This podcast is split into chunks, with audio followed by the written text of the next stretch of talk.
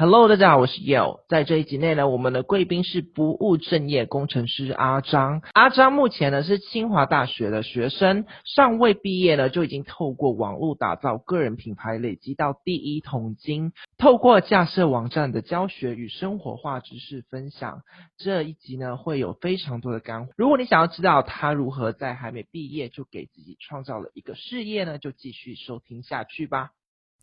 Hello，各位 Yellow，大家好，我是 Yale，欢迎收听 The Yale Show。在这个节目中呢，我会分享给你我的投资理财方法和一些我在人生中的领悟，一起带领你到成功。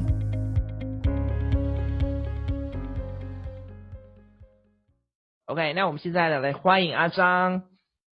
Hello，大家好，我是阿张。那我目前是在清华大学当研究生。目前是硕二，要准备毕业了。在一年前的时候，我就开始经营自媒体，就是一开始是从部落格开始经营，后来就延伸到各式各样的自媒体，主力就是在部落格跟 IG 为主。哎，那你为什么当初是决定要念研究所，还有当工程师这个部分？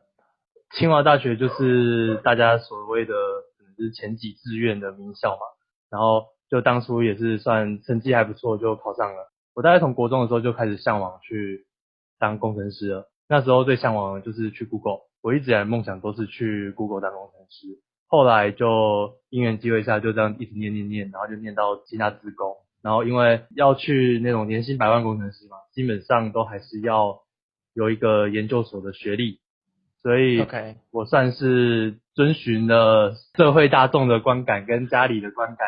然后去念的这个研究所，其实我在念研究所之前，我是知道说研究所，呃，并不会真的为我增加多少知识，嗯哼，我真的是为了这个文凭去念的，嗯，对，刚好有上到研究所，然后就想说花个两年时间再把它念完，至少有这个研究所是不怕没饭吃啊，即使没有上 Google，那至少台积电、联发科那种薪水比较高，但是并非我真的喜欢的，也是。一个选择。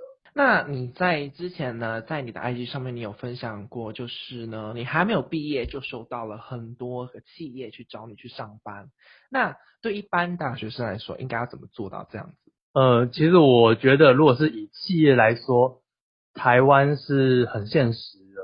你今天有一个好学历，你即使不用放什么资料，你就是挂在一些那种人力银行，你就是把学历挂上去，那些企业看到。一个学历自然就跑来邀约你了，就像呃，我们拿台积电来说好了，一般人其实是不会收到台积电主动邀约的，但是像我自己大四毕业跟硕二毕业的时候，其实台积电都主动打电话问我要不要面试，所以这个就是台湾所谓的学历的差异。如果说你想要被看见的话，我觉得最重要是做出一个比较吸睛的履历吧。像我自己就是有设计一个还还算蛮不错的一个英文履历啦，很多那种人力银行的看到就是说这个履历非常好，就是一眼看过去就会想要找你面试这样。OK，那我们等一下再回来聊履历这个部分，我们先来聊那个为什么你在大学生的时候呢，你都已经觉得说你要去 Google 上班，你还经营个人品牌干嘛？然后现在呢，你这个个人品牌有有给你创造来。收入的可能比 Google 上班还要多了。对，我大学的时候是还没有打算经营的，研究所对我来讲只是一张学历。我遇到的教授又不是说很理想，就是当初想象的研究所有点差异。我们先来谈一下研究所教授这件事情。教授有分两种类型，一种是很硬，然后学的知识很多，他会一直盯着你，可能会有很有成就的学术表现。那另外一种是很凉，就是也不会去管你在干嘛。可能就是帮他做做计划，赚赚钱，顺利毕业就好。但是你可能不会有什么样很厉害的学术研究。那我是选择后者。OK。对，所以我在读研究所，基本上就是一直在做计划，然后帮老师赚钱。对，虽然说硕士读了两年嘛，那我们实验室的那个最重要的硕士论文都是在最后的半年才开始，前一年半都是在做计划这样，然后。所以也是这样做一做，做到怀疑人生。那时候也是做一的时候，一直想要去休学，就那时候一直一度有考量要休学。那时候是刚开始经营部落格，虽然那时候还没有成就，可是真的是太讨厌那个研究的生活，然后也会去思考说，我未来要不要继续这样的生活？因为我那时候同时也有在新创公司打工，就是也算是跟那些正职是做一样的事情，就是类似工程师的事情。然后我就觉得说，哇，是那种高压的环境，就是下班不是下班，下班还要继续加班，加班不一定有加班费，有一些这样的环境啊，是让我很想要逃离原来的生活，嗯，所以我才会更拼尽所有的时间去经营好我的部落格。OK，那你部落格经营其实时间还没多久嘛，对不对？如果说以时数来说的话，算是非常久。OK，每一天花很多时间去经营，每天下班吃完饭之后都会经营到半夜，所以刚开始经营一天至少也都有花五个小时在弄。OK，了解。之所以看到成效这么快，是因为你花很多时间去做吗？对，我觉得最大的原因还是我花很多时间去。嗯，收集资料啊，修改啊，写素材，学习等等。当然不可否认，我觉得部落格起来的速度跟一些时运也有关系。有你是不是可以刚好搭上某个热门关键字？像 YouTube 也是一样嘛。有没有搭上什么时事题材？那可能是会让你短暂起来的。可是，呃，如果说要长时间起来的话，我觉得还是要专注于一些非时机的内容，就是。可以让大家一直持续观看的内容，这才是有一个永久增长的效益。那你觉得，如果你当时在呃念研究所的时候没有这么多时间，你觉得你还会去做这条路吗？不会。如果说我是选择那个很硬的那种教授的话，我可能就是专注于在学术上面，然后可能发表一些论文啊，可能就是踏上那个面试 Google。现在就会变成跟我的同学一样，每个都在找说啊要去面试哪一间公司啊。然后这间没上，换下一间，怎么？就是因为我现在回去已经是感觉我已经跟他们不同 level 了，他们都还在一个受雇者的阶段，在想说要怎么面试，但我现在已经是一个自雇者，然后也不用去管说到底要干嘛，到底要干嘛。那你那个感觉是怎么样子？我觉得对我来说就很爽，你们都还在去找说啊，这个没有年薪百万不行，这个有年薪百万不就是可以，可是这个年薪百万的又不是真的自己想要的。呃，我研究所读的领域还蛮特别的，是资讯安全。嗯，那资讯安全这个领域啊，就是虽然说很重要，但是却不被看得很重要。台湾现况来说，治安的话就会被很多公司当成只是一个网管人员，嗯，就是管理什么一些公司的网站。但是其实治安不是这样，然后台湾专门在经营治安的公司就很少。所以我的学长姐大多都还是去走一般的软体工程师，最后也不是去治安的工作。嗯，真的所学的又跟实际上实务上面的赚钱的那个方向又不太一样。嗯，对，然后就完全搭不上啊，就看他们这样搭不上。虽然说我也不是很搭上好，但至少说我经营自媒体，像我偶尔会寻找一些治安的知识嘛，对？那我在经营自媒体，我还是一样可以去发挥我原本所学的领域，而且是我喜欢，我想要分享什么就分享什么，不会去受那些限制啊。但他们就是为了工作，然后可能又要去牺牲某些东西，可能就是为了钱。那不为了钱做自己喜欢的，然后又又很穷，那读到硕士干嘛？没有那个投资报酬率在啊。我可以问一下你，你总共花了多少钱去念书吗？觉得我花最多的应该是高中吧，因为我高中一直补习。其实我以前就是一直补习长大，我高中补了呃国文、英文、数学、物理、化学，还有个作文，就是为了那个考学测，然后补了很多习。光高中的话，补习的花费也许就超过大学，因为大学我我是只有在研究所大四那一年的时候我才有补习。那那时候补习其实我也是很累，我就是一边做专题，一边补习，然后还一边去实习。等于说我补习根本没补多少，最后是运气好一点，推甄就推上，没有考到试，然后拿去退费。对，我后后来补习班还退费，不然呃像大学的话，一个学期大概是在呃两万块左右。OK，一个学期大概两万块，然后八个学期嘛。可是因为我是台南人，然后我到新竹读书，所以我还有住宿费。嗯。那一开始在学校宿舍还算还好，一个学期半年的时间大概是七千块。出去之后可能就是一个月一千多，那时候是跟别人合租三千多，然后我后来又到自己住，自己住变成一个月五千多，所以我觉得花更多的反而是在日常生活啊，就是住宿费啊跟一些伙食，因为北部的物价又比南部的物价还高。嗯哼，哎、欸，那如果你重来的话，你还还会念大学吗？呃，我觉得大学会念，研究所不会念，因为我觉得大学对我来讲，呃，可能是交朋友的，我觉得是认识一些算是有共同兴趣的人脉，因为我觉得自媒体，呃，我遇到的反而都是各个不同领域的人脉。对。对，但是大学是认识同领域的人脉，然后加上我自己是很热衷于社团这件事情，就是我大学玩了很多社团，我从高中就在玩，所以我很喜欢玩社团，去开心居多的啦，然后同时也有一些时间可以自己来运用，但是研究所就不会读了。OK，我跟你是相反哎，我是高中的时候很很爱社团，然后但到大学之后就没有去什么社团，大学就是完全变成边缘人。所以大学就休学。对，然后后来呢，我到那个上课呢，我都不想去上，因为就没没有认识的人在那个班上。哦，对，大学真的到后来一开始可能还会有，可能跟一些同系的，但是后来可能到大三、大四选修比较多的时候，就很多都不认识。对啊，对。你现在如果有人想要成为一个全职的部落客，像你这样，觉得他们需要开始去准备哪些技能？我觉得就一样是专注于一个领域啊，就是像我自己领域，可能就是在一些介绍软体教学啊，或者是架设网站的教学。那这是我自己算是专业跟兴趣有结合到。那如果一般人的话，我觉得以兴趣为出发，能跟专业结合是最好的。就是锁定一个喜欢，像喜欢旅游，你就是专注于旅游这一块，怎么样把旅游玩得透彻。就是把某一个领域发挥到淋漓尽致，成为那个领域的顶尖，然后专注于那个市场。我觉得这样的成效会是最快的。我觉得要想回到你像你刚刚讲的，你下班回家就写写到半夜写部落格。那很多人刚开始经营部落格呢，他有跟我们分享说，他现在已经贴了好几篇文章，为什么看得不到效果？是因为你才有几篇文章。对，不对？你投入很多的时间，但是很多人他们就是写了两三篇文章，他们觉得这样子就要红了，就是很不切实际的去想象。那你对于这样子的的人呢，你会给他们什么意见？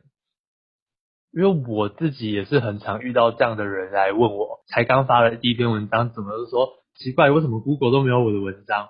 明明就是已经有用很正确的角度去教他了，但是他还是会这样想。然后我只能说，这种就是太急着赚钱跟看到成果。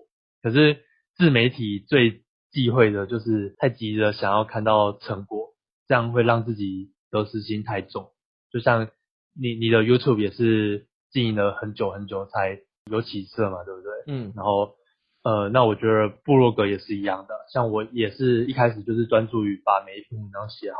一开始对于新手来说，你要专注的不是流量，而是可能是先把文章的数量冲起来，但是当然是数量是要内容还是要有，就是有内容的数量，可能一开始先把一个目标，就是说我在这半年写个三五十篇，然后半年之后我们再来看这三五十篇的成效，你就可以去检视说哪一个方面可能是可以更去延伸的地方，嗯，对，然后再来的话，就是可能到一年的时候才更认真的去思考说可能整个的。获利模式，或者是未来整个的大走向，就是一开始我就还是专注于把每一篇文章都写好，然后专注于在文章的数量，因为数量越多，基本上被演算法看到的几率就越高嘛。嗯，像我自己是算运气蛮好的啊，就是写前几天就很快的就在 Google 第一页，然后就浏览量可能一篇文章就有到每天四五百观看，我觉得这是在布鲁格来说算多了。就有认识一个人，他。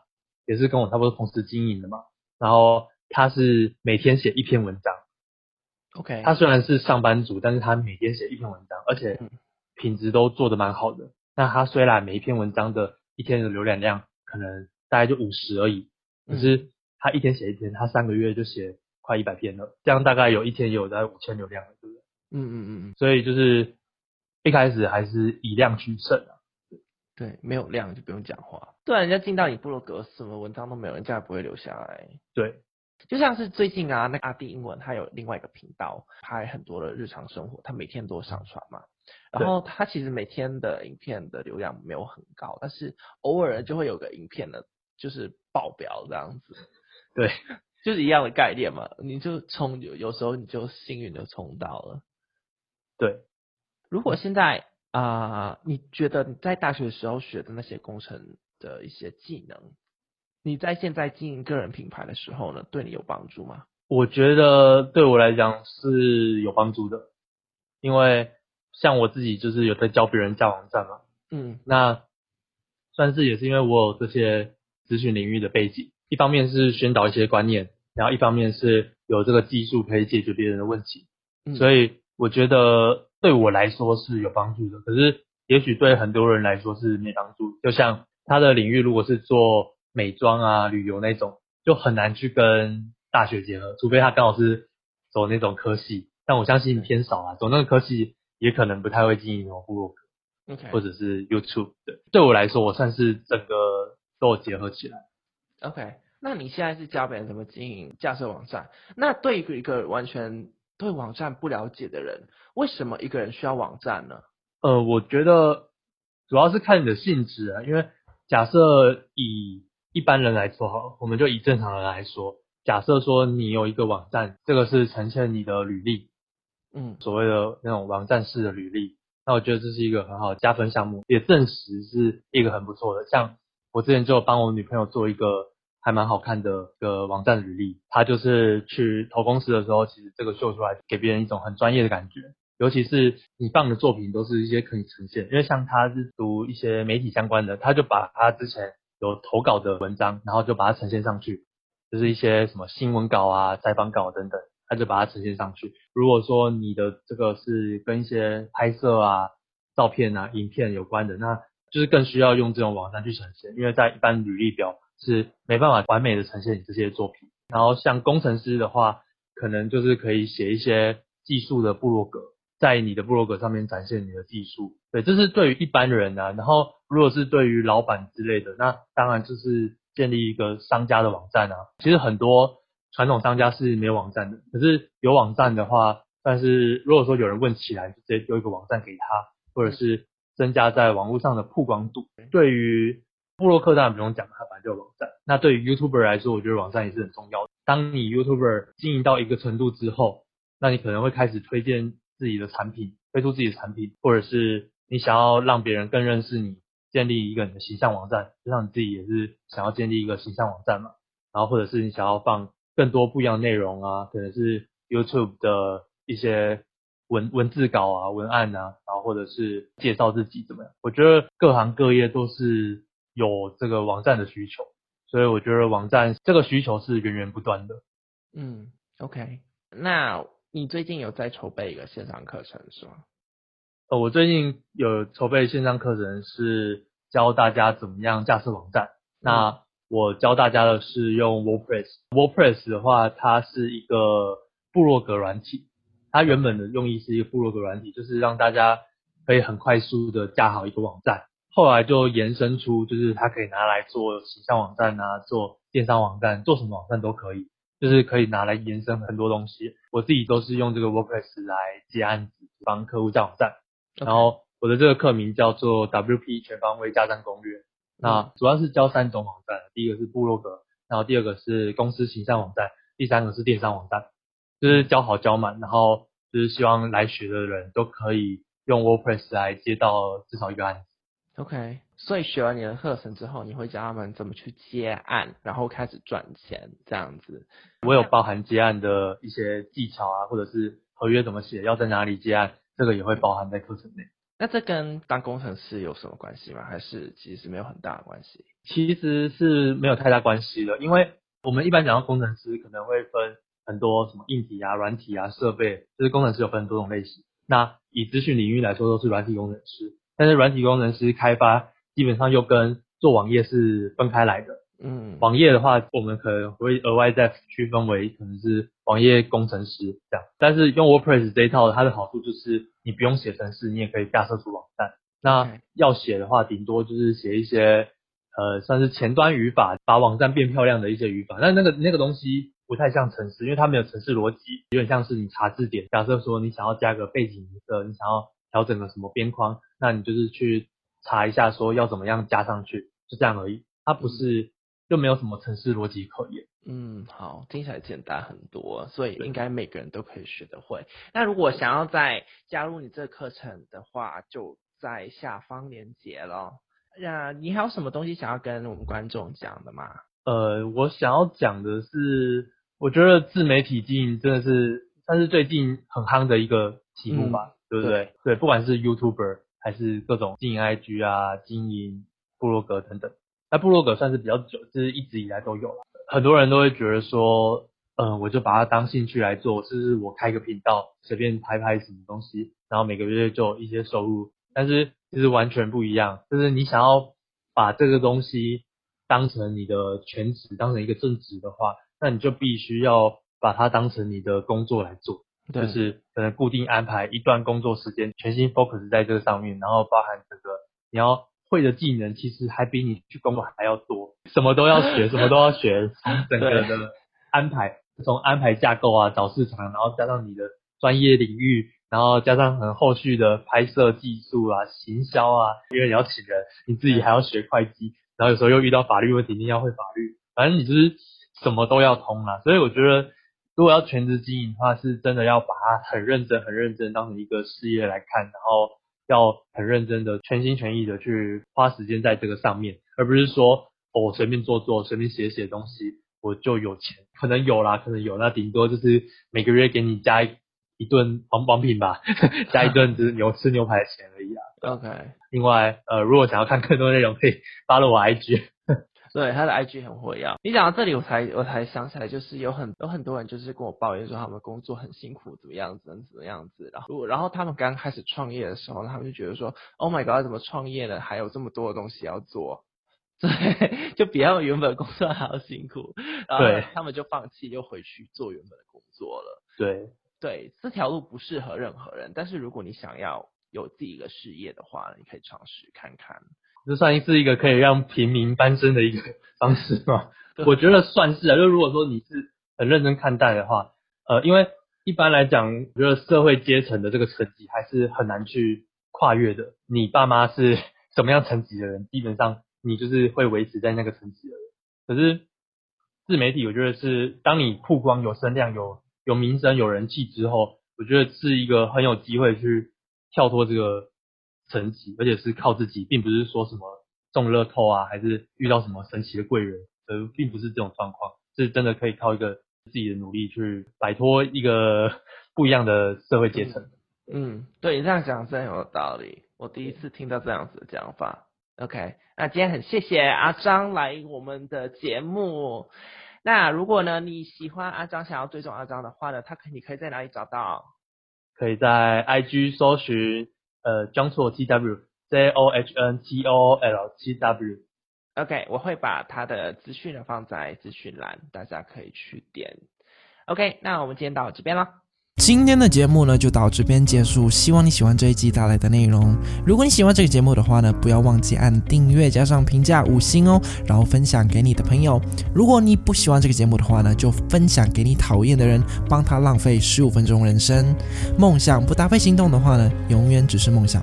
我们下一集节目见。